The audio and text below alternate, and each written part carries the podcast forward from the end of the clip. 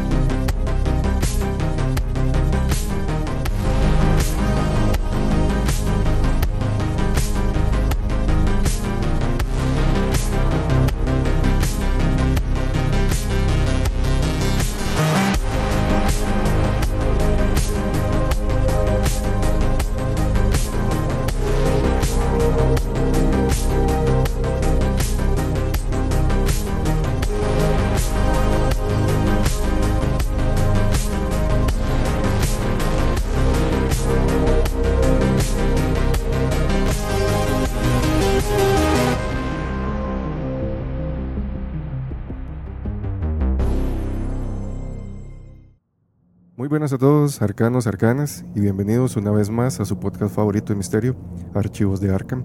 Espero que estén súper bien, estamos de vuelta con un episodio más, y el tema de hoy espero que les llame bastante la atención, como ya pudieron ver en el título, vamos a estar hablando sobre los misterios de la luna, este enigmático astro que toda la noche nos vigila, y que alrededor de él también hay teorías e ideas ahí extrañas, conspirativas, con respecto a su naturaleza y también el por qué el hombre se siente tan fascinado y por qué no hemos vuelto a poner un pie en la luna.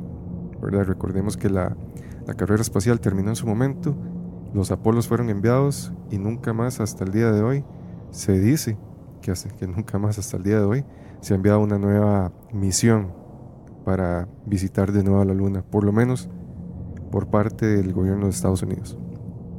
Entonces el día de hoy va a ser bastante interesante Em, antes de iniciar, les tengo una sorpresa. El día de hoy vamos a estrenar una nueva, una nueva sección. Esta sección más que nada va a ser... Em, son como misterios, misterios que yo desde pequeño he escuchado. Son misterios eh, que no se han resuelto hasta el día de hoy. No han tenido una, un cierre, una, una respuesta concluyente, por así decirlo. Entonces, la idea de esto es no dejar morir esos, esos misterios, son misterios cortos que tal vez no dan eh, para hacer todo un episodio de una hora. Entonces en este espacio voy a relatarles esos misterios pequeños que todavía andan rondando por ahí. Em, y la idea es eso, que ustedes los conozcan porque son misterios bastante viejitos. No quiero decir que yo esté viejito, pero un poco sí. Pero este, la idea es eso, como mantener vivo eso. Yo recuerdo que de pequeño yo veía, por, ejemplo, eh, Misterios sin resolver, que igual en ese entonces era mucho misterio sobre gente desaparecida, pero de vez en cuando habían cápsulas o episodios sobre misterios eh, para, paranormales o sobrenaturales, y a mí eso me encantaba. Había otro programa que no recuerdo bien que era más orientado hacia lo paranormal, y, me encantaba y aparte de eso yo también leía mucho. Había muchos libritos por ahí. Eh, por ejemplo estaba el de... Ah, bueno, también estaba el programa este de... Eh, aunque usted no lo crea. Eh, ahorita no recuerdo, de Ripley creo que es. Que tienen un museo en, México con todos esos objetos extraños, etc. Y este, aparte las revistas que yo en ese tiempo leía también, salían muchos reportajes sobre misterios. Entonces a mí siempre me ha llamado demasiado la atención y son misterios que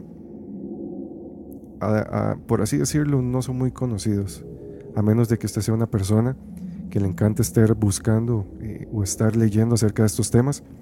Eh, no es algo que se hable mucho en otro tipo de programas, obviamente. Entonces la idea es como mantener esos misterios ahí vivos. Tal vez alguno de ustedes tenga la respuesta alguno de ellos, puede ser. Entonces hoy vamos a estrenar esa nueva, esa nueva sección. El nombre todavía lo estoy pensando, si tienen idea de, de, un nombre que vaya acorde a, nosotros. Yo lo hice, el nombre que se lo puse ya lo van a ver. Eh, es básicamente el nombre de mi programa favorito de toda mi vida.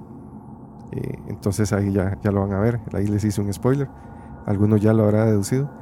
Pero este, espero que les guste. Entonces todas las, todos los episodios de archivos de Arkham igual vamos a estar relatando un nuevo misterio.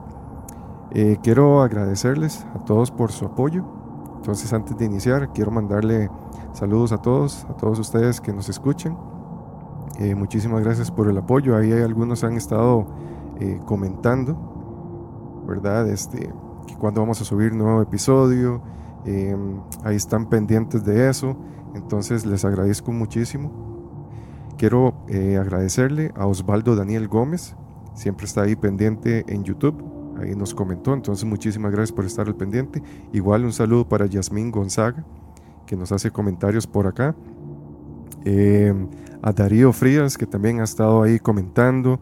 Eh, la idea es que ustedes aprovechen esa caja de comentarios para que ustedes dejen sus ideas, dejen sus, sus preguntas, sus aportes, qué les gustaría estar escuchando. También em, a la picada, la picada del finde en Instagram, que creo que por ahí es el, es, es el amigo Daniel. No sé si estoy en lo correcto o no, pero este, así se llama en su, en su perfil de Instagram, La Picada del Finde, que siempre está súper atento escribiéndonos que para cuándo está ahí el nuevo episodio o diciéndonos que, eh, que ha estado muy bueno lo que, les, lo que ha escuchado, que le ha gustado mucho lo que hemos subido. Entonces, muchísimas gracias a todos por el apoyo. Eh, igual a Fat, un amigo ahí que, que, le encanta estar escuchando archivos de, de Arkham. Este, muchísimas gracias al FAP porque siempre da muchísimo apoyo.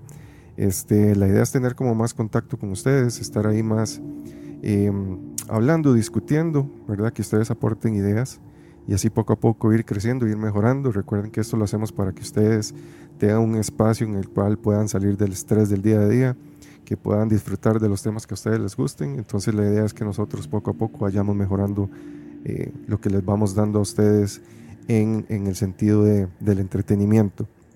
Entonces muchísimas gracias a todos ustedes por estar ahí pendientes. Em, recuerden que es muy importante que compartan, esto es algo que siempre se los digo, espero no caer mal, pero es bastante importante que ustedes compartan para que más arcanos y más arcanas se unan a la comunidad y así vayamos creciendo. Esa es la manera en la que yo me doy cuenta eh, que estamos haciendo las cosas bien o que, por, o que, por, lo menos les gusta lo que estamos haciendo, ¿verdad? Esa es como la interacción que tenemos eh, entre nosotros. Entonces sí es muy importante saber si a ustedes les gusta y también este, ver su apoyo, ¿verdad? Que poco a poco vayamos siendo más.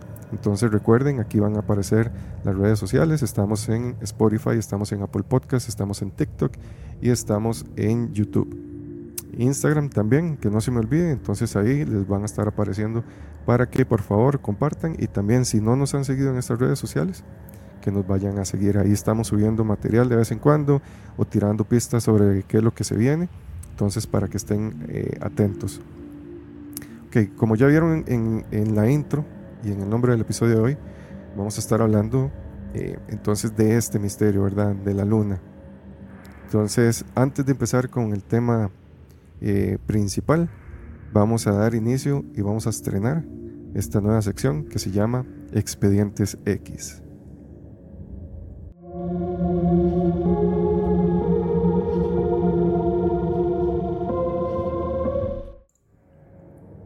Ahí, ahí hice una intro improvisada. Eh, la idea es ahí en algún momento. Pero la, verdad es que me gusta mucho. Tenía, quería darle como un toque ahí oscurón. Es una cortinilla simplemente para hacer la edición de la, de la, de la nueva, este, de la nueva sección. Igual si la quieren ver, ahí las voy a subir en Instagram. Y los que nos escuchan pueden verla en video en el Spotify o verla en YouTube. Ok, en este primer episodio de Expedientes X vamos a hablar sobre un misterio que hasta el día de hoy todavía no se ha podido dar una respuesta específica y es el, el caso de Gloria Ramírez, más conocida como la Dama Tóxica. Y no, no es, este, no es que pase celosa ni revisando las redes sociales de su esposo, sino que ella se ganó ese título por lo que van a escuchar a continuación. Este incidente sucede en Riverside, California, el 19 de febrero de 1994, cuando Gloria Ramírez, en ese entonces de 31 años, fue admitida en un hospital de Riverside. Debido a dificultades respiratorias severas y el dolor en el pecho que originalmente se pensaba que era producto eh, de los síntomas relacionados con un cáncer cervical que ella padecía. Mientras el personal la atiende, ella está acostada en la camilla, recibiendo la atención del personal médico. Ellos empiezan a notar eh, distintos acontecimientos que pronto desencadenarían en una serie de síntomas que alertarían a todo el staff médico e incluso a las personas, a los pacientes que estaban cerca de Gloria. En el momento en que una de las enfermeras trata de extraerle sangre a Gloria, el personal que estaba alrededor de ella empieza a notar un olor muy extraño, un olor inusual. Es un olor que ellos mencionan muy parecido al ajo. Después se dan cuenta que es un olor parecido al amoníaco, al amonio. Y este olor emana en el momento que perforan la piel con la aguja. Se informa también, producto de lo que pudieron ver este, el personal médico, que la piel de Gloria tenía un brillo aceitoso. Ellos sentían también a la hora de, tocarla como este aceite. Incluso llegarían a afirmar haber visto partículas flotando en uno de los tubos de sangre que habían sacado de su cuerpo. A la hora de sacar una muestra de sangre y ponerlo en estos tubos en el cual se almacenan, pueden ver unas partículas como verdosas flotando en la sangre. Esto claramente alerta a los médicos. No es nada normal que esto esté pasando, ni tampoco que haya esa expulsión de ese olor tan fuerte del cuerpo de Gloria. Mientras el equipo de un médico trabaja para estabilizar a Gloria, algunos de los médicos y de los enfermeros empiezan a sentirse muy mal. Una enfermera se desmayó cuando iba intentando salir de la sala porque ya ella sentía náuseas, sentía un dolor de cabeza y otros empezaron también a quejarse de náuseas y a sentirse muy mareados, incluso aturdidos.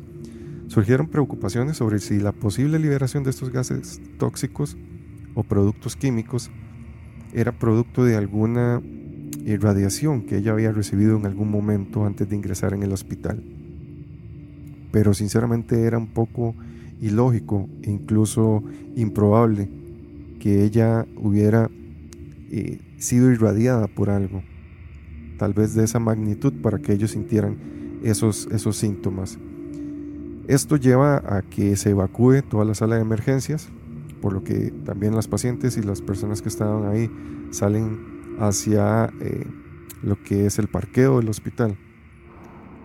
Y este, en ese momento se activa la alarma y se empieza a utilizar todo el equipo para materiales peligrosos. A pesar de los esfuerzos, eh, la condición de Gloria Ramírez continuó deteriorándose y ella lastimosamente fallece esa misma noche. El caso atrajo la atención generalizada producto de ¿verdad? todo el revuelo que se armó en el parqueo del hospital. Eh, tiempo después, ¿verdad? cuando se activa la alarma de materiales peligrosos, llega una unidad al hospital, una unidad especializada en la extracción y manipulación de materiales peligrosos, químicos, por lo que esto ¿verdad? hace todo un revuelo y provoca varias investigaciones de las autoridades. En estos incluyen el Departamento de Salud y Servicios Humanos de California.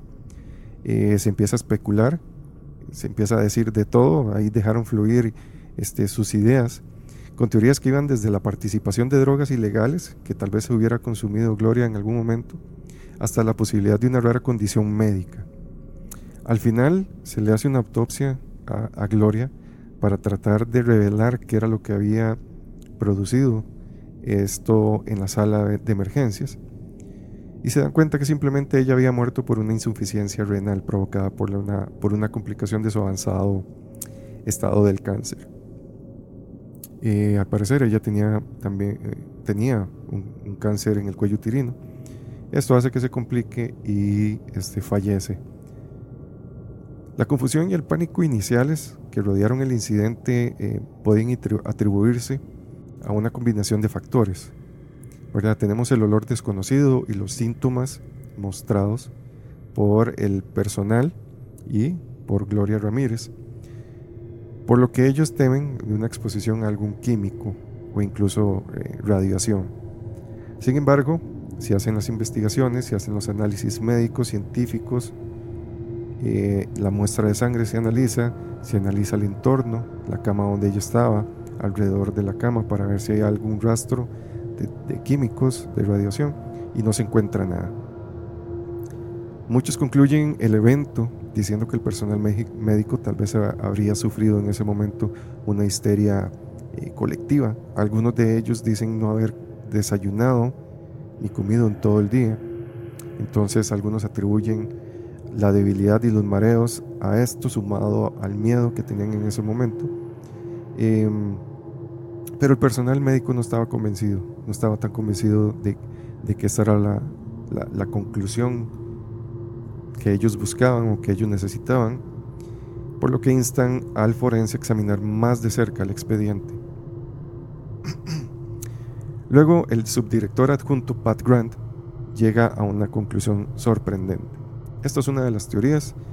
Em, no se da por concluido, no, no, no se da por eh, por cerrado el caso con esta conclusión que sacó el doctor eh, Pat Grant. Según Grant, Ramírez había cubierto su piel de pies a cabeza con DMSO o dimetilsulfona, eh, tal vez como una posible manera de curar su cáncer cervical que ya estaba en una etapa avanzada, como por así decirlo, una medida desesperada de ella para tratar de curarse. Aunque la ciencia médica en aquel entonces había etiquetado al DMSO como una sustancia tóxica en 1965, la investigación a principios de la década de 1960 llevó a los médicos a creer que el DMSO podría aliviar el dolor y reducir la ansiedad. Cuando se expone al oxígeno, la sustancia se convierte en sulfato de dimetilo, como gas, los, vapores de sulfato de dimetilo destruyen las células en los ojos, los pulmones y la boca de las personas. Cuando este vapor entra en el cuerpo, puede causar convulsiones, delirio y parálisis. Este tipo de síntomas también se observaron en el personal médico. Esto es lo que se dice, ¿verdad? Esta teoría se suma a los hechos del caso. Em, la crema de MSO o la aplicación de esta sustancia sobre la piel de Gloria podría explicar, ¿verdad?, lo que se había notado como aceitoso en su piel. También explicaría un poco lo que es el, el, olor a azufre o a ajo que salía de su boca o que emanaba su cuerpo.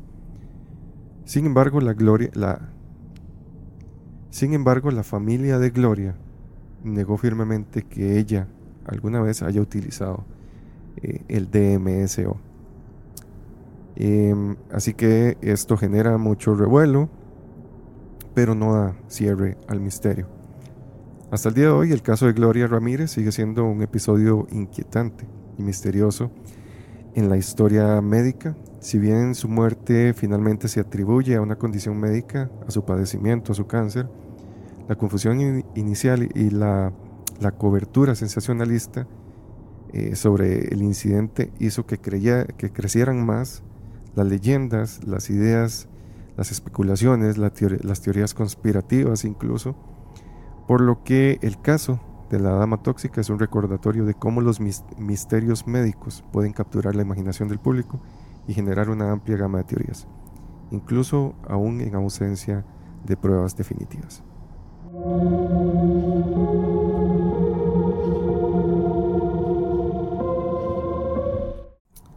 Bueno, ¿qué les pareció el, misterio de hoy? El caso de la dama tóxica. Ese caso es, interesante. De hecho, creo, creo que mi amigo Dross, un saludo a Dross que nos está viendo por ahí, probablemente no sabe ni que existimos. No, no sabe que existimos. Pero no importa, algún día tal vez vea este episodio. Pero sí creo que él habló en un, en un episodio, en un capítulo en su canal sobre esto. yo ya lo había este, leído anteriormente y la verdad me parece muy interesante. No se sabe bien, yo creo que tal vez ella tenía algo, algo más. Y como se llama nuestra sección, Expedientes X, cuando volví a releer este, este misterio, se me vino a la mente algo de hecho de la serie de los Expedientes X de X-Files, que es que los seres extraterrestres, bueno, antes de, de hablar de esto, spoiler, igual Expedientes X ya es una serie viejísima, si no la vieron, no sé en qué están. Eso tiene que ser ley de vida. Lo primero que tiene que hacer uno es ver X-Files antes de cualquier serie. Los seres extraterrestres o los híbridos, también humanos extraterrestres, tienen una característica similar a la de Gloria Ramírez. Cuando ellos son perforados, ellos tienen una, en vez de sangre, tienen una sustancia verde que es tóxica para los humanos. Y esta sustancia hace que los ojos se quemen y, también se quemen los pulmones y la boca. La persona se desmaya, incluso si está mucho tiempo en contacto con este gas que liberan estos seres, llegan a perder la vida. Y esto me pareció, eh, no sé si es una coincidencia, eh, si hay algo ahí que tal vez nos estén diciendo camufladamente, o si los que escribieron X-Files se basaron en el caso de Gloria. Pero sí hay una coincidencia ahí demasiado, demasiado grande. ¿Qué piensan ustedes con respecto al caso de Gloria Ramírez, la dama tóxica? Ahí lo pueden dejar en comentarios. Eh, ahí voy a estar leyendo, debatan, piensen, tiren ideas locas de qué pudo haber provocado esa situación. Pero bueno, vamos a iniciar con el tema principal de hoy. Vamos a hablar entonces sobre los misterios de la luna. Y vamos a iniciar desde el inicio, ¿verdad? Valga la redundancia. Vamos a viajar hasta aquellos años mágicos en el que la carrera espacial estaba iniciando, apenas estaba haciendo eco de que el hombre quería llegar a la luna. Y vamos a ponernos en, contexto. ¿Qué es lo que da inicio a todo esto? ¿Por qué esa urgencia del hombre eh, para llegar a la Luna. Durante el auge de la Guerra Fría entre Estados Unidos y la ex Unión Soviética, eh, ellos competían en muchos campos. Ellos competían en el campo del espionaje, de las armas, de la medicina. Y como mencioné, también eh, ellos competían en llegar al espacio exterior. En primera instancia, la ex Unión Soviética había ganado ventaja cuando lograron poner en órbita el satélite artificial Sputnik esto se dio el 4 de octubre de 1957. El Sputnik era una esfera de aluminio de alrededor de medio metro de diámetro y pesaba unos 83 kilogramos. Que ellos hayan logrado enviar a este satélite en órbita hirió profundamente en el orgullo norteamericano. Como respuesta a esto, los norteamericanos lanzaron el Vanguard 1, el cual fue un total fracaso, y esto quedó documentado. ¿Por qué se debió este fracaso? El lanzador se había desbaratado a pocos metros del suelo. Mientras esto sucedía, los soviéticos lograron lanzar por primera vez a un ser vivo al espacio, la famosa perrita laica. Y muchos de ustedes tal vez reconozcan esto si les gustan las películas de Guardianes de la Galaxia. Ahí van a ver un guiño muy interesante porque ahí se presenta la perrita laica. Ella se convirtió en la primera víctima, lastimosamente, de este, el espacio, ya que muere por falta de oxígeno. El 12 de abril de 1961, los rusos lanzan al espacio a Yuri Gagarin. Yuri Gagarin, el primer astronauta. Y este se mantuvo orbitando entre los 181 y 327 kilómetros de altitud por alrededor de 108 minutos. Cinco años después, la ex Unión Soviética logra lunizar pero no logra lunizar a ningún humano todavía, sino que al, eh, aparato, el Lunik 2, que logra captar por primera vez imágenes de la luna y transmitirlas. Es aquí donde empieza una carrera frenética por enviar a los humanos a la luna. Esto, este acontecimiento del Lunic 2 desmoraliza totalmente a los estadounidenses, pero ellos son motivados por un discurso que dio John F. Kennedy en aquel entonces, quien prometió concentrar todo su esfuerzo y recursos para enviar al primer hombre a la luna. Esto también ayudó a desviar la atención de la guerra de, Vietnam. Em, recuerden que esto es típico, ¿verdad?, de, este gobierno.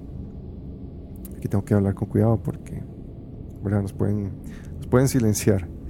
Em, es algo muy típico, usar estas cortinas de humo, desviando la atención de eventos muy fuertes con eventos ahí em, de relativa trascendencia o que tal vez llaman mucho la atención del público.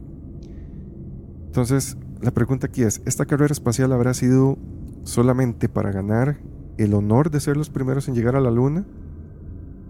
¿O realmente había algo más por debajo de la mesa o algo, algo oculto en las sombras que motivó esa carrera espacial y no nos contaron en ese momento? Aquí es donde se van a poner las cosas eh, locas. Según información filtrada, el LUNIC 2 logró captar extrañas estructuras en la superficie de la Luna. Estructuras no naturales. Lo que indicaría la posibilidad de que ya existiese algún tipo de inteligencia habitando el satélite, o que por lo menos en algún momento hubieran habitado o visitado el satélite. Este motivo, esta información filtrada, estas supuestas grabaciones de estas estructuras, fue lo que hizo que la llegada a la Luna fuera de vital importancia para cualquier potencia. El, gobierno que obtuviera lo que estuviera ahí a obtener un poder muy grande. Aquí es el momento en el que se desata la carrera espacial. Según JJ Benítez, eh, para los que no conocen, para los desubicados, JJ Benítez es un periodista e investigador del fenómeno ovni. Eh, bueno, y él también ha estado, ha estado investigando ahora este, también los fenómenos paranormales. Él es el creador de toda esta saga de El caballo de Troya. Él en su momento crea este, también un programa. Eh, ahorita no recuerdo bien el programa, pero por aquí les voy a dejar este, un video corto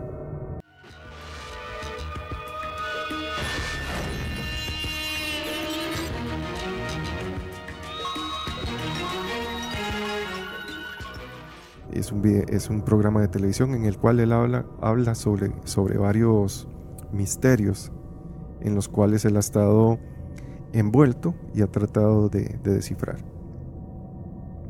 Según Benítez, un ex militar contacta con él. Benítez lo llama el Mirlo Rojo. Este ex militar le comparte información secreta en la cual se detalla que desde la década de los años 40 hay intensas oleadas de ovnis que fueron avistadas y reconocidas por ambos gobiernos. Esto puso en máxima alerta a los militares soviéticos y aliados. Para todos ellos era claro que estos objetos pertenecían a civilizaciones no humanas con una tecnología muy avanzada y que posiblemente eran una amenaza para su seguridad, por lo que era prioridad encontrar una forma de defenderse. Ambos gobiernos eh, redactan planes para poder conquistar el suelo lunar y con ello eh, tratar de, establecer bases lunares para así establecer alguna, algún tipo de defensa espacial en la luna y proteger el planeta. Todo esto, ¿verdad? Eh, ante el supuesto de que estos objetos voladores no identificados sean de alguna procedencia fuera del planeta y que sean una amenaza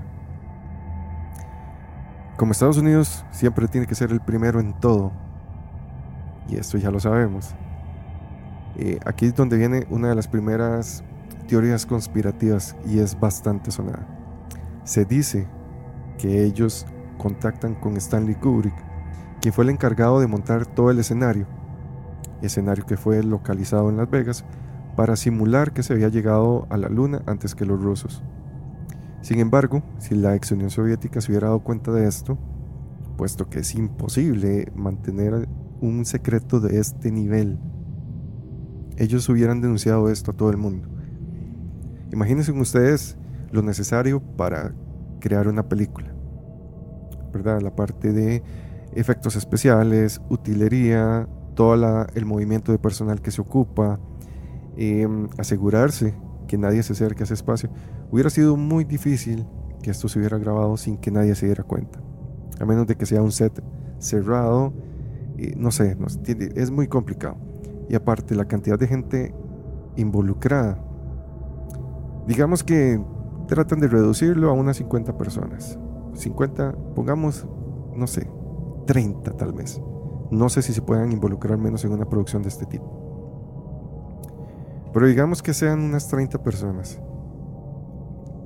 Tal vez una de esas personas en la noche llegue y le dice a la esposa, o al novio o a la novia, mi amor, vieras que... Ay, es que no sé si decirle, pero eh, me, promete que no le va a contar a nadie, por favor. Sí, mi amor, yo no le cuento a. Es que estamos filmando un video en el cual estamos simulando que, que vamos a llegar a la luna.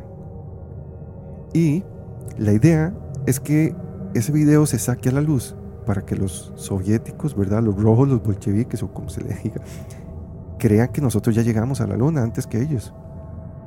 Pero no, porque es que nos están ganando. Entonces la idea es grabar ese video y que todo el mundo crea qué le parece, pero no le cuente a nadie. Ahí en ese mismo momento se destapó la olla. Ya la novia, la esposa o el esposo le dijo al mejor amigo o la mejor amiga, pues nadie se aguanta ese tipo de secretos. Entonces para mí es un poco difícil creer que hay un secreto de ese nivel y que nadie más haya abierto la boca. ¿Verdad? Puede que sí. Igual sabemos que las medidas eh, eh, que ellos imponen para guardar secretos son un poco fuertes. Entonces tal vez si se hubiera filtrado algo, yo creo que los mandan a, a desuscribir de la vida, posiblemente los mandan a silenciar. Entonces se supone que el gobierno, al ver una película de Kubrick que se llama 2001, Una Odisea en el Espacio, que fue filmada en 1968, ellos quedan impactados con el realismo que tiene esta película. Si no la han visto, se la recomiendo, es excelente. Ellos deciden entonces utilizar la, la, la experiencia que tiene Kubrick y lo ponen a cargo de llevar a cabo este montaje. Inclusive muchos conspiranoicos afirman que Kubrick dejó pistas de esto en la película El Resplandor. En realidad esto no lo he visto, pero voy a investigarlo a detalle. Entonces, si les gusta y veo mucho apoyo, voy a hacer solo un video, eh, bueno, un video y un podcast con esas supuestas, eh, eh, esas supuestas evidencias que dejó Kubrick en esta película.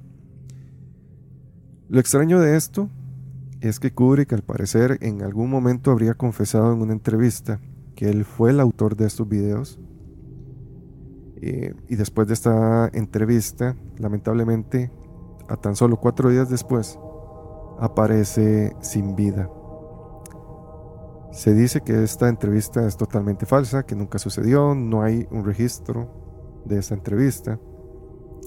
Pero lo extraño es eso, que este, a tan solo unos cuatro días después de una sesión privada con su familia y también actores que habían participado en su último film, que había sido Ice White Shot, que también es una película excelente, vayan véanla, es sobre sociedades secretas. Eh, después de hacer una, una, fiesta, ¿verdad? Como una sesión ahí privada, como celebrando, supongo, esta película, él este, aparece sin vida supuestamente tras sufrir un ataque cardíaco mientras dormía a la edad de los 70 años. No sé, eh, la historia nos ha demostrado que siempre personas que abren la boca además o que tienen ideas revolucionarias o se cansan de la vida de un día para otro y se desuscriben automáticamente o les dan paros cardíacos o algún accidente extraño, se caen de un doceavo piso porque sí, después de que el hombre estaba feliz no, ¿verdad? Este, Las cosas no, no suceden así. Ok, ¿cuáles son las supuestas pruebas que ofrecen los conspiranoicos para este para dar a entender que esto sí es cierto, que sí hay un montaje? Ok, lo primero que se dice es que hay ausencia de estrellas en el espacio. Si ustedes ven las fotografías que vamos a estar dejando por acá, también partes de video, los que nos escuchan por Spotify, eh, pueden parar un momentito y ver el video o verlo en YouTube.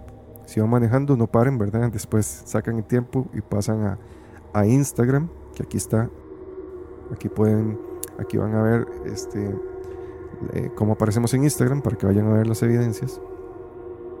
No se ven estrellas en el horizonte, no se ven estrellas. Esto entonces, ¿qué es lo que dicen? ¿Cómo es posible si nosotros desde, el planeta Tierra podemos ver estrellas, ellos estando en la luna, que hay menos contaminación lumínica, no van a ver. Pero esto se refuta muy fácilmente.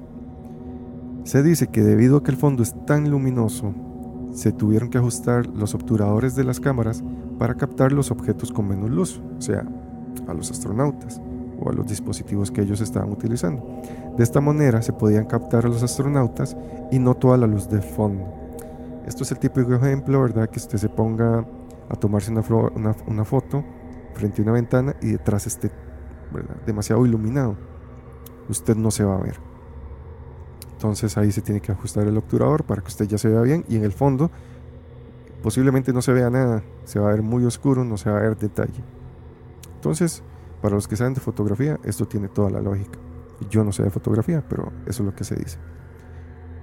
La otra prueba que ellos ponen sobre la mesa es, que la bandera que se clava en el suelo lunar eh, se está ondoneando, se está moviendo. Dicen, ¿verdad? Que claramente en la luna no hay aire, entonces la bandera no debería moverse. Pero esto tiene una, tiene una respuesta muy sencilla.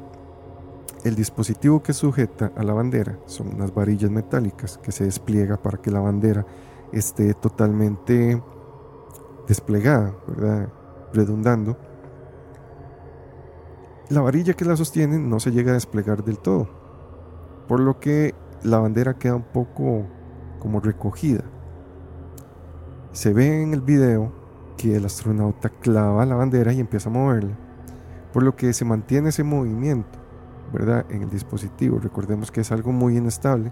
Entonces esto hace ver o simular que la bandera se está ondoneando y no es producto del viento, es producto simplemente de que se sigue moviendo, producto del, del movimiento, ¿verdad? Que tuvo al este, ser puesta sobre el terreno. Entonces queda descartada.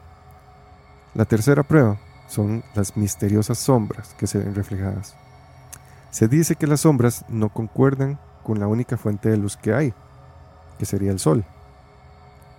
Pero a través de varias pruebas, aquí vamos a ver ahorita un video, a través de varias pruebas que se han hecho, se llega a demostrar que esto es falso, que las sombras sí concuerdan. Entonces vamos a ver la evidencia. Aquí estamos comprobando la afirmación de los teorizadores que dicen que esta foto solo es posible con dos fuentes de luz. Y aquí logramos, a partir de dos sombras paralelas de una única fuente de luz, hacer que se vean en planos diferentes usando solo la topografía sobre la que se encuentran. ¿Qué les pareció? ¿Creen ustedes que esas sombras que vimos de las fotografías y los videos sí concuerdan con lo que se demuestra por medio del modelo? Yo la verdad sí lo veo, eh, sí lo veo lógico. O sea, para mí sí hay una razón. La otra prueba sería piedras como si fueran utilería. Y aquí, o sea, es, es interesante. Pero ¿qué pasa? Las fotografías que nosotros tenemos, o que por lo menos yo tengo, son sacadas de internet, ¿verdad? En internet se puede poner lo que uno quiera. Entonces no sabemos si estas son las, las fotos reales. Pueden ser manipuladas. Simplemente, ¿verdad? Este, con programas se manipula. La verdad es que sí, parecen totalmente de utilería. Pero de nuevo, o sea, imaginémonos el movimiento que tendría que haber para grabar algo de este estilo. Una mentira de este estilo para que simplemente a alguien se le se le olvide colocar una piedra bien, colocarla al revés para que se vean los números. O puede también que esta persona que estaba ayudando a colocar las piedras haya dicho, voy a hacerlo para ver si hay alguien tan inteligente o alguien que, ponga atención a los detalles y encuentre esta pequeña pista. Puede ser, ¿verdad? Ahí, ahí, están las posibilidades. Ok, el otro punto es que si no hay humedad en la luna, no se hubieran podido dejar huellas, pero igual esto ya está descartado. Se han hecho muchos estudios eh, simulando, ¿verdad? La atmósfera, la presión y esto y que el otro que hay en la luna y sí se ha, sí se ha visto que se pueden dejar huellas. Esto yo creo que hasta los Mythbusters tienen ahí capítulos. El otro punto es que las partículas del suelo lunar no flotan como deberían si no hubiera atmósfera. De igual manera ya está refutado. Y lo último que ellos mencionan es el por qué no se ha vuelto a ir a la luna. Aquí, básicamente, lo que se dice es que no hay necesidad de volver a la luna. En el momento en que se hizo toda la carrera espacial, se movilizaron alrededor de 400.000 personas para lograr que el hombre llegara a la Luna. 400.000 personas. El presupuesto, creo que al día de hoy andaba por los mil millones de, euros. Se supone que ya los Apolos que se tuvieron que enviar se enviaron. No fue necesario enviar nada más porque no hay un interés real, entre comillas. Entre comillas. Eso es a lo que eso es lo que nosotros sabemos, lo que se nos dice. Pero tal vez si hayan habido mucho más viajes, que de hecho, más adelante en otro episodio, que va a ser la parte 2 de esto, vamos a hablar sobre supuestos proyectos secretos en los cuales humanos han sido enviados a la Luna e incluso hasta Marte para colonizar y vivir allí con entes no humanos. Entonces estén atentos porque ese episodio va a estar buenísimo, buenísimo. Entonces tienen que estar atentos, ¿verdad? A Spotify, Apple Podcast, YouTube, Instagram y también por ahí el TikTok, que a veces subo como capsulitas. Entonces tienen que estar bastante atentos para que vean cuándo se va a sacar ese episodio. También por ahí leí que alrededor del planeta hay como una capa una capa radioactiva que rodea el planeta y que es casi, no, no recuerdo si es casi imposible traspasarla. Tiene un nombre específico, pero se dicen que no pueden mandar a gente al espacio más allá, ¿verdad? Para llegar a la luna, porque esa, esa capa radioactiva eh, es muy peligrosa. Eso es lo que dicen, son, para mí son excusas, para mí sí han hecho muchísimos más viajes. Entonces, no creo que esta sea una... No creo que sea real. Simplemente para mí se están ocultando algo. Eh, hay muchas evidencias de que hay algo más en la luna. Entonces, en ese momento vamos a pasar a ver los videos que se le entregaron a JJ Benítez por parte de este ex militar que le dio ¿verdad? la información sobre estas grabaciones de estructuras eh, realizadas por alguna inteligencia en el suelo lunar. Entonces vamos a ver las evidencias.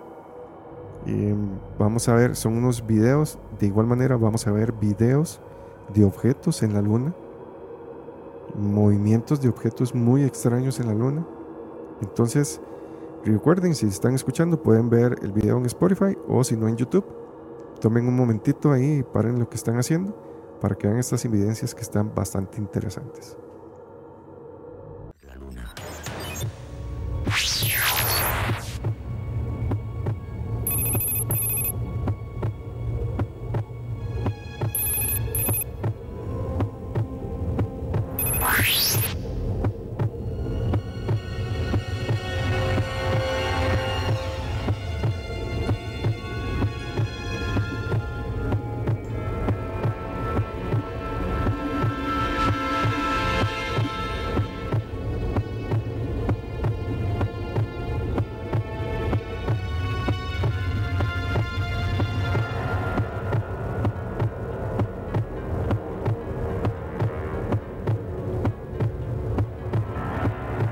Fue la verdad, la única y secreta verdad. Aquel 21 de julio de 1969, Armstrong y Aldrin se alejaron escasos metros del módulo, filmando esta increíble construcción. Esta película de 14 minutos jamás fue difundida por NASA.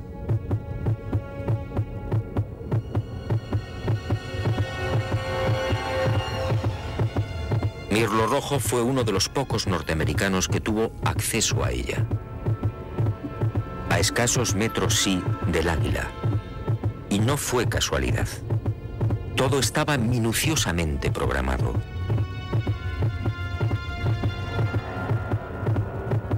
Estas misteriosas ruinas, como otras igualmente filmadas por los restantes Apolos, habían sido fotografiadas con anterioridad por las diferentes sondas automáticas. Una de ellas, la Surveyor 5, lanzada el 8 de septiembre de 1967, fue decisiva. Alunizó en el mar de la tranquilidad muy cerca de esta construcción, enviando 19.000 fotografías.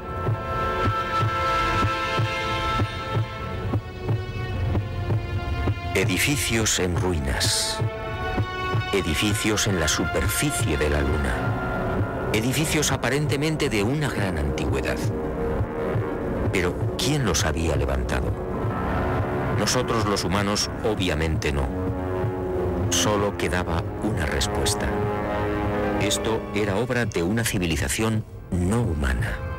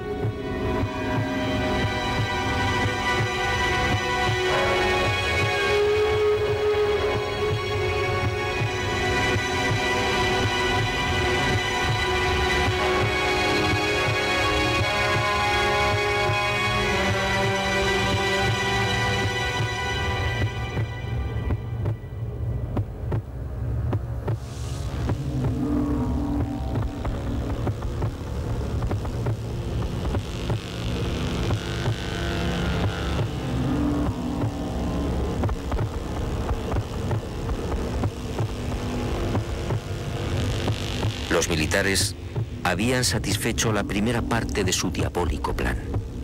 Ahora quedaba la segunda.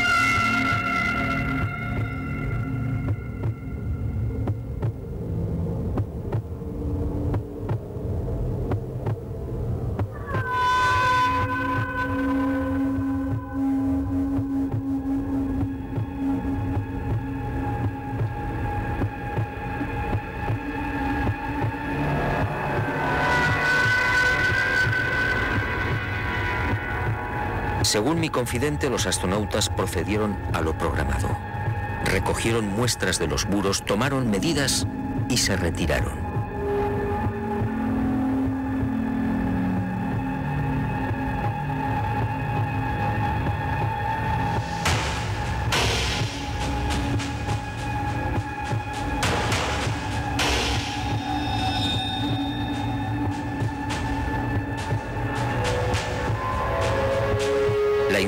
Construcción, muy parecida a un hangar, medía 60 metros de longitud con una altura máxima en los muros de 9 metros. Presentaba 12 huecos o ventanas y una especie de puerta frontal de 5 metros de fondo por 3 de altura.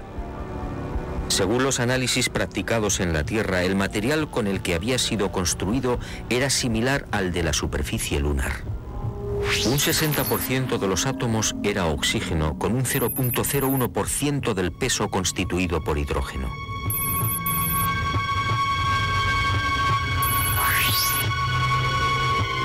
Las paredes se hallaban muy erosionadas.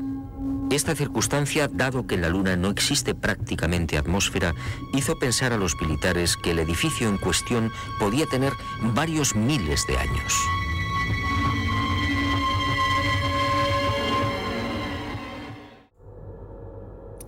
Ok.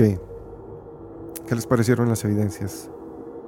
¿Creen ustedes que sea posible que esta, esto Para mí, sinceramente, eh, no sé, no sé. Teniendo el presupuesto, teniendo los conocimientos, esto puede, se puede hacer, se puede hacer con programas.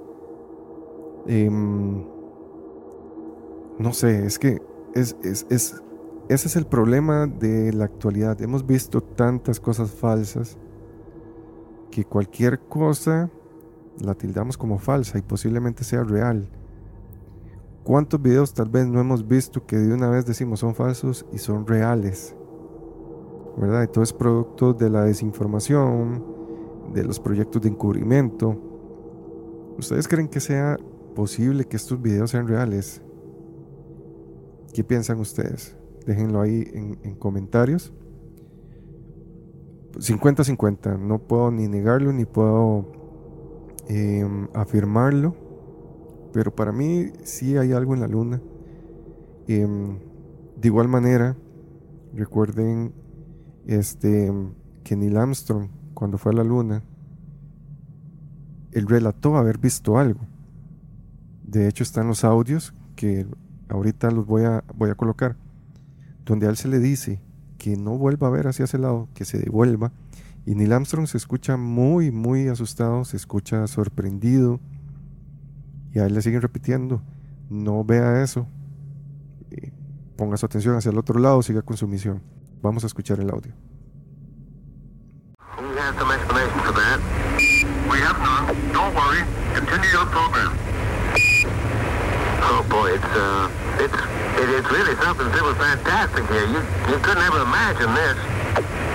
Roger, we know about that. Could you go the other way? Go back the other way. Well, of rich and uh, pretty spectacular. God, what is that there? That's Apollo. What the hell is that? No, Tango. Tango. Uh, there's kind of light there now. Al otro lado del cráter, existente a poco más de 60 metros del águila, habían aparecido unas naves y unos seres objetos en forma de disco y perfectamente alineados sobre el terreno. Y junto a ellos varios seres muy altos, con trajes blancos y ajustados. Aparte de esto, también hay evidencias de, síntomas que presentan los astronautas tras ir al espacio y haber presenciado algún tipo de fenómeno extraño. En algunas entrevistas, cuando ellos ya vuelven, empiezan a relatar cosas y, a ellos se les ve débiles, se les ve nerviosos, incluso se llegan a desmayar en estas entrevistas. Entonces posiblemente esto sea producto de un, de un estrés, de algún suceso impactante que hace que ellos eh, sufran esto. Sabemos que la NASA y el gobierno encubre demasiada información por lo que yo creo que sí hay algo allá afuera. Hay algo allá afuera. Tal vez se nos dice que no han vuelto. Pero para mí sí se siguieron explorando. Sí se siguió explorando la luna a, puertas cerradas. Tratando de obtener posible tecnología o algún contacto con los seres que, que estuvieran allí. Vamos con la última teoría que les traigo el día de hoy.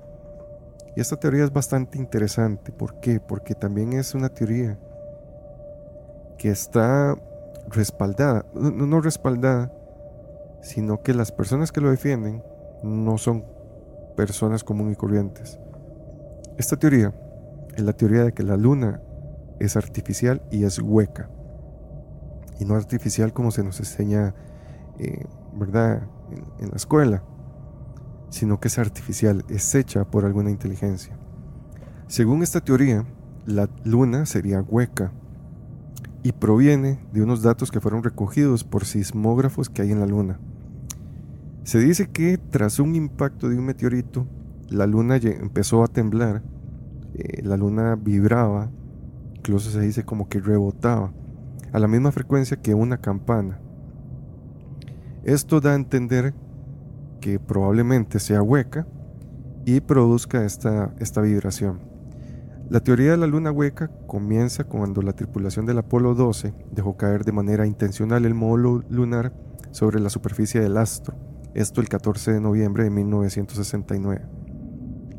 Los sismógrafos que se habían colocado en el satélite registraron un sonido que este, numerosos expertos llegan a comparar con la vibración o el sonido de un gong o una campana porque estuvo resonando por varios minutos. Se dice que durante alrededor de 8 minutos. Ken Johnson, que en aquel entonces era el supervisor de los datos y fotografías de las misiones Apolo de la NASA, diría, cito, la luna no solo sonó como una campana, sino que toda la luna se tambaleó de forma tan precisa que daba la sensación de que habían unos gigantescos amortiguadores hidráulicos en su interior. Estamos hablando de una persona importante, ¿verdad? Eh, con cierto nivel, como para que diga algo así, ¿verdad? No son declaraciones fáciles de, de decir. Un año más tarde, el Apolo 13 tuvo que cancelar su misión por problemas técnicos por lo que deciden arrojar sobre la Luna el cohete desechable Saturno. Cuando este cohete impacta la Luna, la superficie empieza a sonar de forma similar a lo que había producido el módulo lunar descartado en 1969 por este en la otra misión, ¿verdad? En el Apolo 12. Pero en esta oportunidad los sismógrafos llegaron a detectar el astro retumbó por más de tres horas. O sea, tal fue el impacto que estuvo retumbando por más de tres horas. Entonces, evidencia se supone que hay bastante. A principios de los años 70, los científicos Alexander Cherbakov y Mikhail Basin, ahí me disculpan los, el, ruso, porque no, no, es lo mío. Ellos son, bueno, eran este, científicos de la ex Unión Soviética de la Unión, la Unión de Repúblicas Socialistas Soviéticas, ellos se convirtieron en los dos máximos exponentes de esta insólita teoría. ¿Y por qué? Porque ellos llegan a publicar un artículo llamado ¿Es la luna una creación de seres inteligentes? O sea, son personas de peso muy inteligentes, no, no es cualquier conspiranoico. Ellos deberían o debían de tener sus bases bastante fuertes para sacar una publicación de tal peso. Recordemos que ellos están jugando su credibilidad. La comunidad científica es muy cerrada, ¿verdad? En, este tipo de, asuntos. Entonces ellos estaban jugando su nombre, afirmando este tipo de, de teorías o de ideas. Para ellos la luna tuvo que ser creada por una civilización inteligente muy desarrollada muchísimo más que nosotros claramente. Entonces, bajo esta insólita lógica, el, satélite artificial tendría que ser hueco. ¿Por qué? En su interior tendría que albergar toda la vida no humana, ¿verdad? Que estuviera ahí habitando. También debería ser como un tipo de hangar, ¿verdad? Ahí se tendrían que almacenar los combustibles, la maquinaria, los materiales, Em, accesorios que ellos utilizaran para reparaciones, instrumentos de navegación, sus alimentos, sus provisiones, equipos de observación, etc. O sea, básicamente, imaginémoslo, yo lo imagino como una estrella de la muerte de Star Wars. ¿Verdad? Que, sea, toda la similitud. La estrella de la muerte básicamente ustedes la ven y es como una luna. Puede que se hayan basado en esa idea de la luna artificial para ¿verdad? George Lucas para crear su, su estrella de la muerte. Puede que sí. Hay mucha similitud. Entonces, básicamente, veamos como una estrella la muerte a la luna, ¿verdad? En su exterior tendría una capa más, menos densa, ¿verdad? Este polvo, el polvo lunar o toda esta tierra, esta morfología, para proteger a la estructura interior, que sería esta estructura eh, metálica, la cual vibraría producto de los impactos de estos cohetes o de meteoritos cuando choquen contra ella. Para ellos, eh, la idea no era tan absurda. Ellos decían que posiblemente esta luna era algún tipo de arca de Noé para entes biológicos no humanos y sería utilizada como una nave espacial. Pero al final se quedaron acá. ¿Por qué? No sabemos, pero podemos especular. Entonces, para todos los que defienden estas eh, absurdas o increíbles ideas, hay algunas cosas que considerar. Y aquí es muy importante que pongamos atención porque aquí yo considero que sí hay mucho de, verdad, o sea, hay, hay cosas muy ciertas que a mí siempre me han parecido muy extrañas. Lo primero es, el tamaño de la Luna es desproporcionado para un planeta tan pequeño como la Tierra. Si ustedes ven cuáles planetas tiene Luna en nuestro sistema solar, son superplanetas, son planetas gigantes. Ellos tienen tanta masa, por lo cual sus órbitas son muy grandes y pueden atraer cuerpos. La Tierra no, es muy pequeña. Entonces, es una rareza dentro de nuestro sistema solar, posiblemente en el universo. Si nosotros tomamos en cuenta las proporciones entre todos los demás planetas con lunas y nosotros, no hay, no hay sentido. El otro punto es por qué siempre vemos la misma cara de la luna. Recordemos que la luna tiene esta cara oculta, nunca la vemos. Y es extraño que la luna esté en perfecta sincronía con el movimiento de, de rotación y traslación de la Tierra. Esto produce que siempre veamos la misma cara. Lo extraño acá es que esto no se repite en ningún otro punto del universo, solo en la Tierra. Está extraño, está muy extraño. Otro punto que se menciona es que el Sol y la Luna sorprendentemente, y esto sí está muy extraño, se ven del mismo tamaño desde nuestro planeta. Entonces ellos colocan este ejemplo. A pesar de que son astros de tamaños totalmente distintos y se encuentran a distancias alejadísimas de la Tierra, ¿verdad? Uno de otro. Entonces son completamente dispares. Cuando se produce un eclipse, o la mayoría de las veces, la luna tapa milimétricamente al disco solar. Si ustedes han visto, presenciado un eclipse total,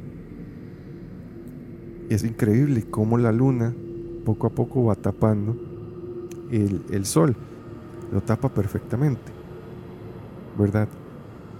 Aquí pueden decir que puede ser por cuestiones de mm, distancia, no sé, pueden decir un montón de cosas claramente. Que, hay gente que sabe mucho más de esto.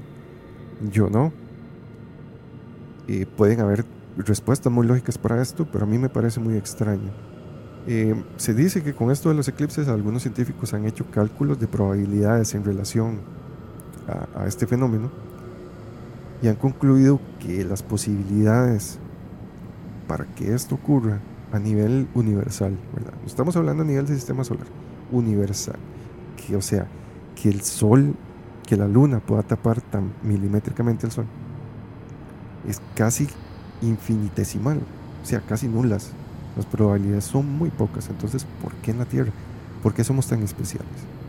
Porque aquí siempre vencemos todas las teorías o todas las leyes de la naturaleza espacial o universal. Aquí a nosotros nos vale.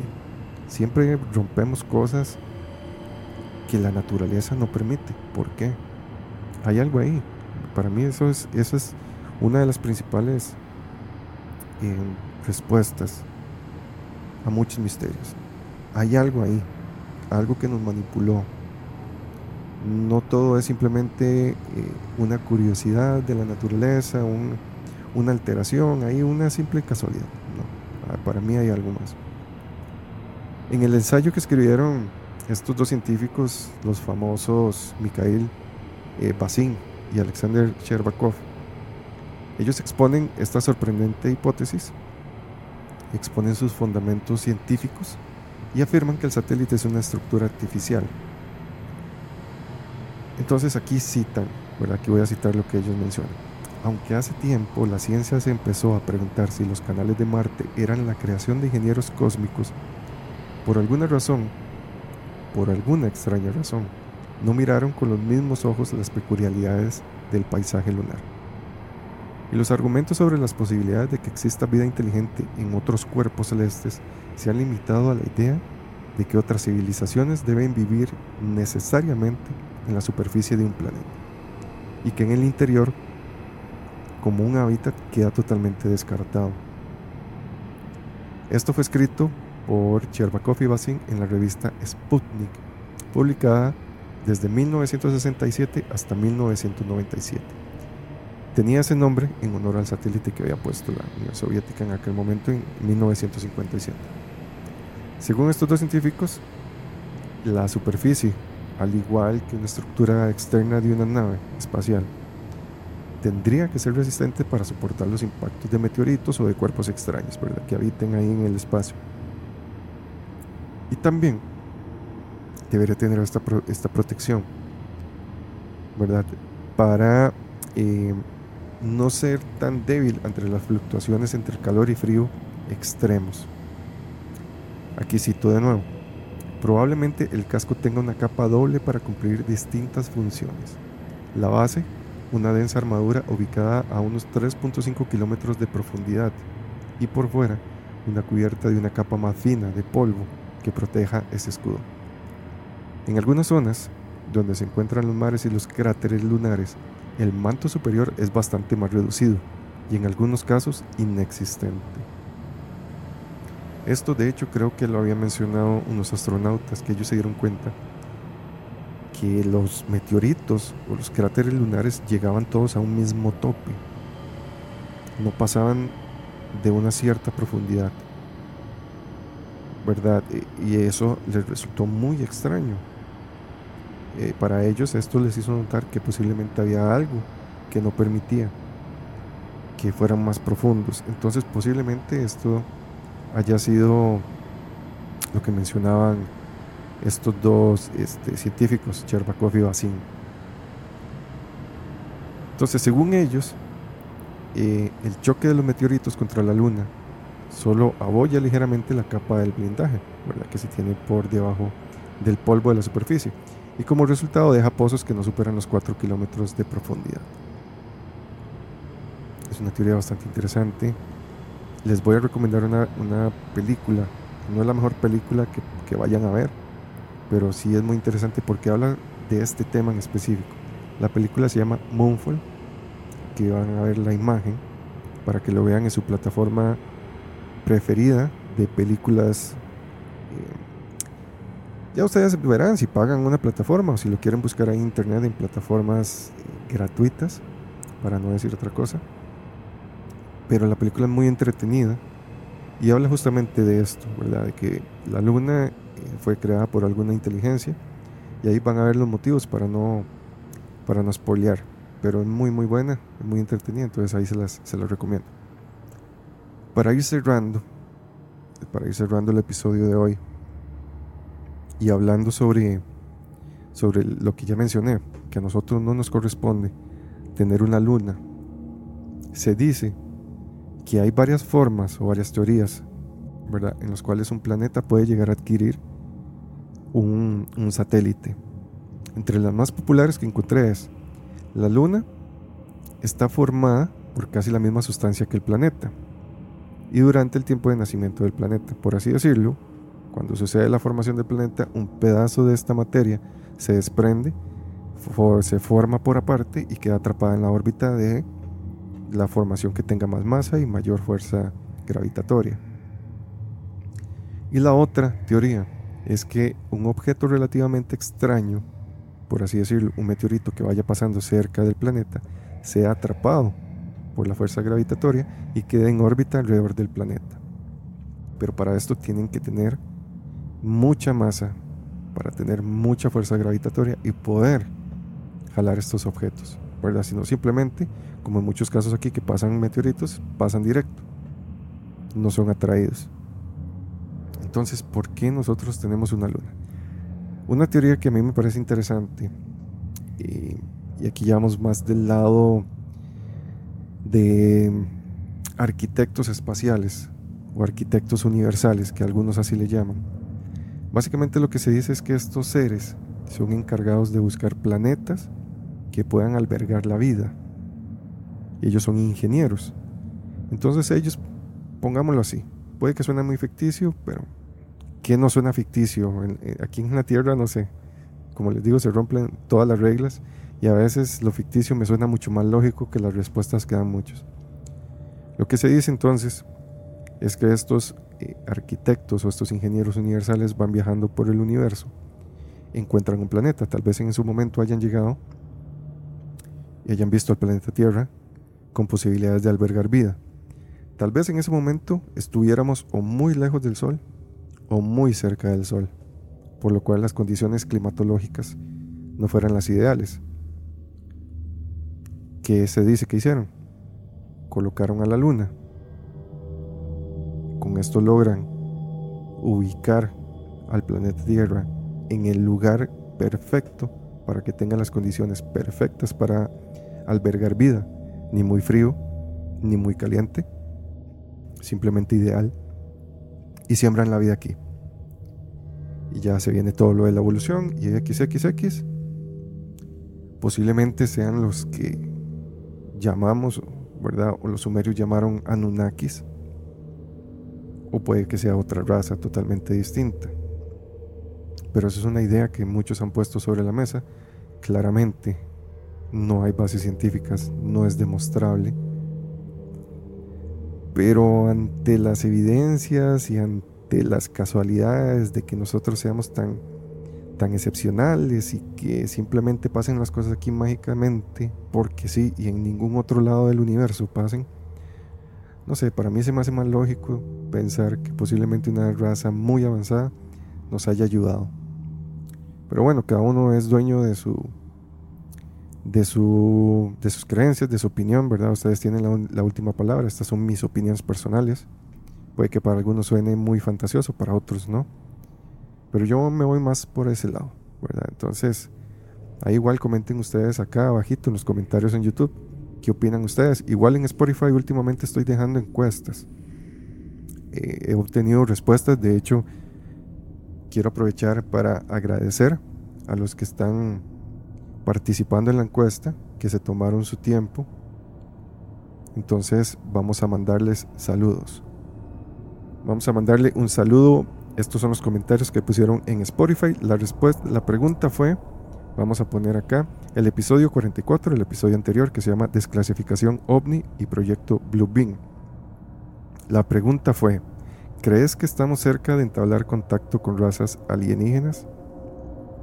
Dani contestó, el contacto ya se hizo. Alessandro puso que sí. Kenia, punto Lozano, ya lo hicieron.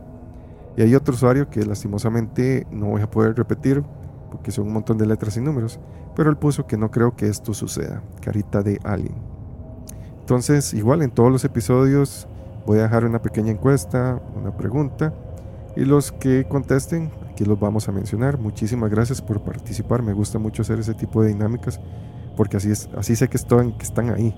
Yo veo los números de las reproducciones, pero no tengo contacto con ustedes. Entonces voy a buscar alguna manera de poder tener más contacto con ustedes para entablar ahí una, una dinámica bonita, ¿verdad? Entre ustedes y nosotros.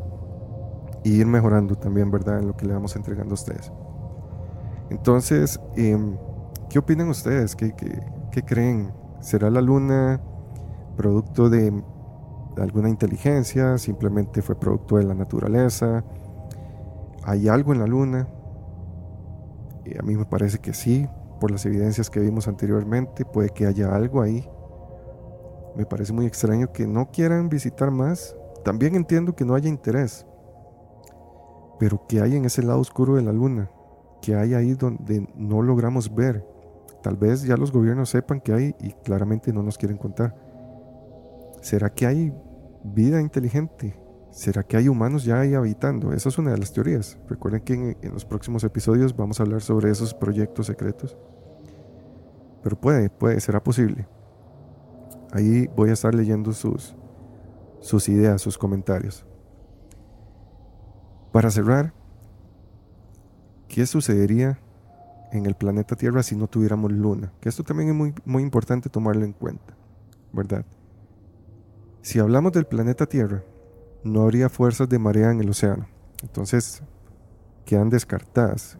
recordemos que la luna es la que ayuda al todo este proceso de que se den las mareas. Pero aparte de eso, olvidemos las mareas. Aparte de esto, la vida en el planeta Tierra nunca hubiera sido posible. No hubiera podido ser posible la evolución. ¿Por qué? Porque durante las mareas bajas el agua retrocede. Los anfibios tienen que buscar la oportunidad para ir a tierra. Pasan un rato allí. Entonces es aquí donde ellos comienzan a adoptar la vida en la tierra y así comienza la vida silvestre.